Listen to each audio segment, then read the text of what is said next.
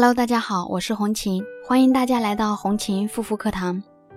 今天要给大家分享的是黄褐斑。什么是黄褐斑呢？黄褐斑又称为蝴蝶斑，是指面部出现面积大小不等的黑色素颗粒沉积的斑点，通常发生在中年的女性身上，也有某些年轻的女性也会出现黄褐斑。形成黄褐斑的位置主要分布在眼睛周围。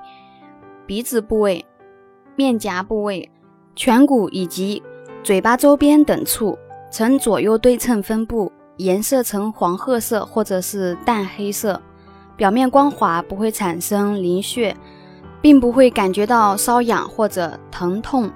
那么哪些因素会引起黄褐斑呢？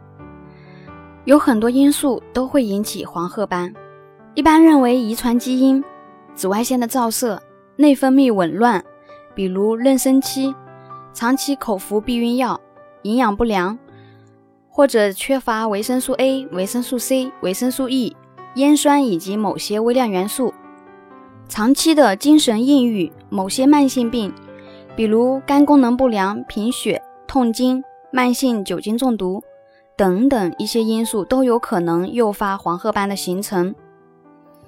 在以上述的因素中，特别是以人体的肌肤长时间暴露在日光的照射下，或者是精神抑郁、睡眠不足、内分泌失调等因素，容易导致黄褐斑发病和加重的主要原因。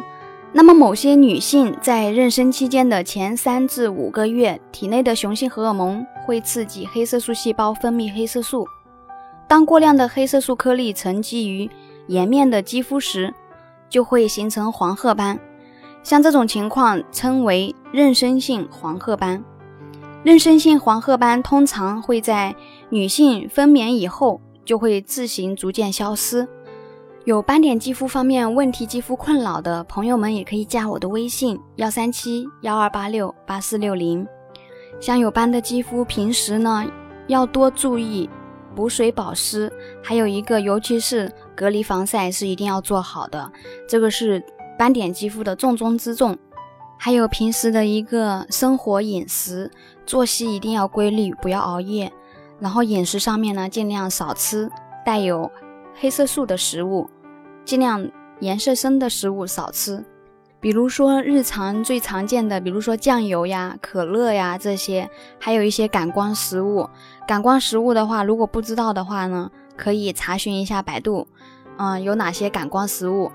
那么感光食物对于斑点肌肤来说，吃了的话，如果你立马出现在太阳底下的话，在阳光下的话呢，它会就是让你的嗯皮肤更加的吸收紫外线，所以的话呢，这不利于斑点肌肤，反而会更加严重加重，色素更加沉淀。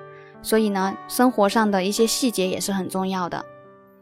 好啦，今天的分享就到这里。感谢大家的收听，我们下期再见。